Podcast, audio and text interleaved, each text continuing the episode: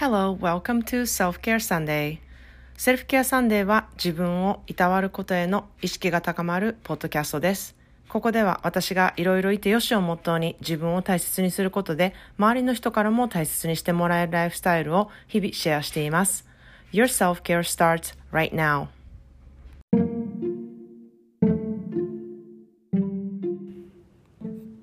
皆さんこんにちは。カリフォルニアからセルフケアスペシャリストのまーちゃんです。いかがお過ごしでしょうか、えー、長いね、お休みが終わって月曜日が始まりました。えー、子供たちは、うわ学校始まるみたいな感じで今日朝行ったんですけれども、まあね、私は充電いっぱいできたので、あの、今日はね、お仕事がたくさんあるので、ちょっと頑張っていきたいなというふうに思ってます。でね最近新しくポッドキャストをね聞いてくださってる方もちょっと増えてきてあのカリフォルニアのまーちゃんって誰やねん？みたいに思っている人もいるかなって思うのでちょっとここでね一度自己紹介をねしたいなっていうふうに思います。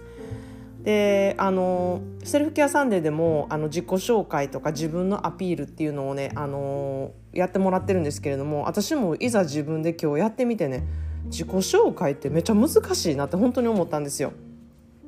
でまああのこの10分のねあの自己紹介でどれだけ自分のことを、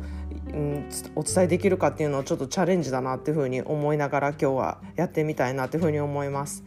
で、まあ、まず私はあの大阪出身であのアメリカへ高校留学できてそこからずっとアメリカ在住であのもうすぐ30年になろうとしているんですね。であの計算できる方はお分かりのように私はただいま45歳です。で年齢を言うことに抵抗は全くありません。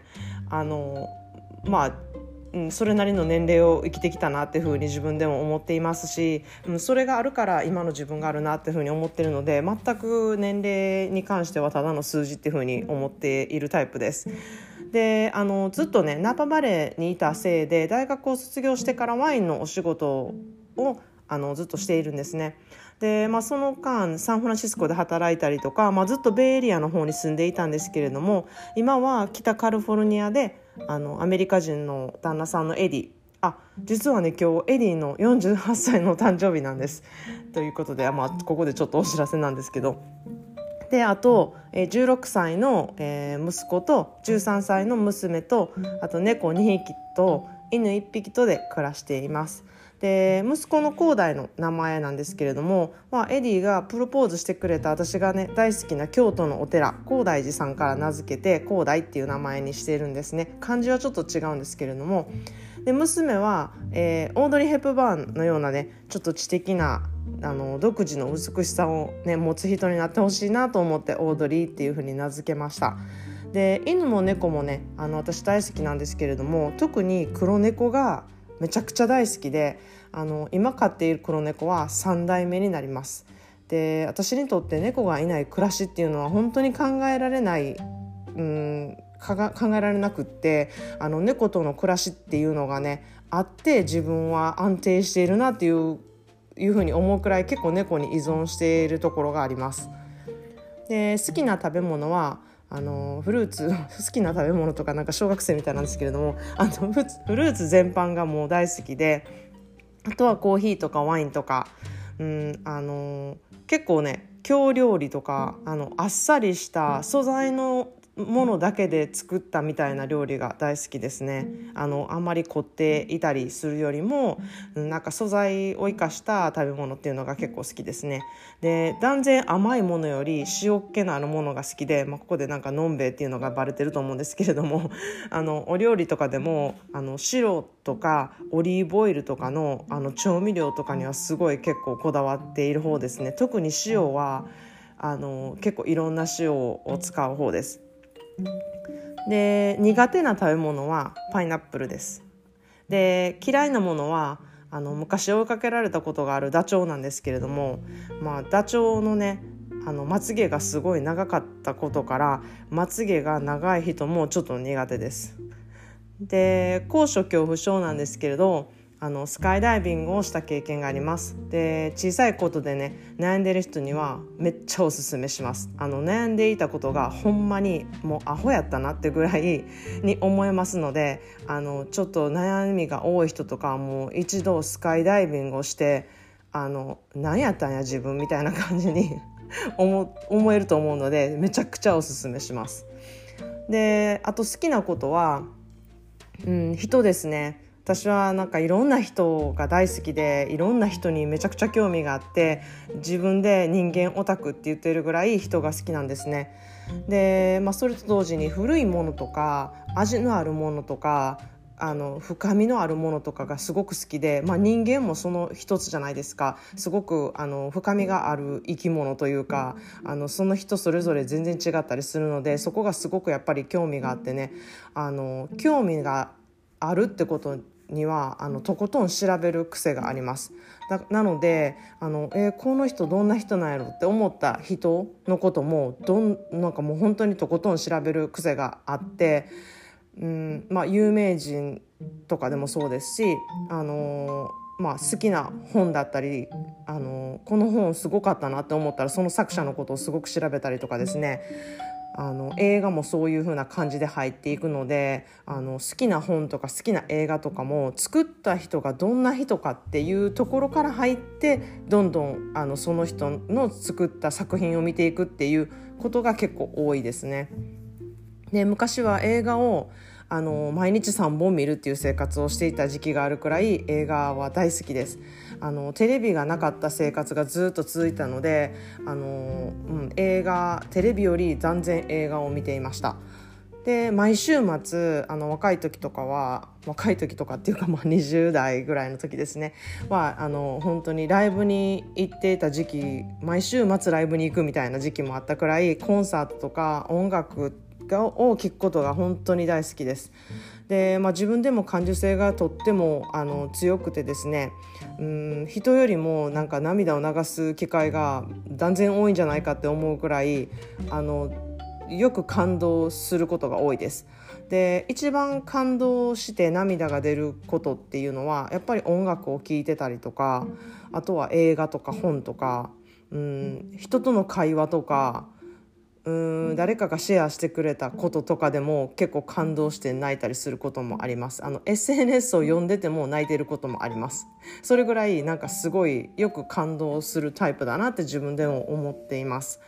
で、まあ、HSP の気質もあるのであの、まあ、ニュースとかは結構ストレスになるので見れないんですね。で、まあ、日曜日にね届くニューヨーク・タイムズの新聞がすごい大好きでそれだけ読んでいるっていう感じのあの、生活ニュースの生活っていうのはそういう感じであの取り入れてます。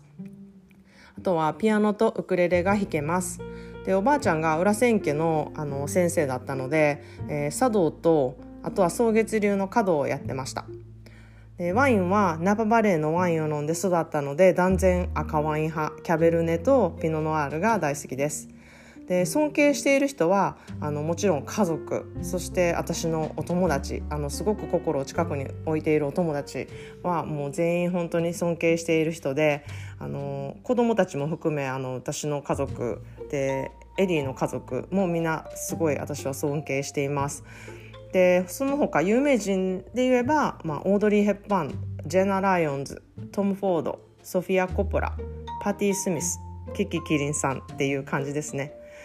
でお風呂中毒っていうぐらいお風呂がめちゃくちゃ大好きであの睡眠を削ってでもお風呂に入る時間を取ります。であの一石二鳥でねお風呂で寝れたらどんなにいいかなってほんまに毎日あの 思っています。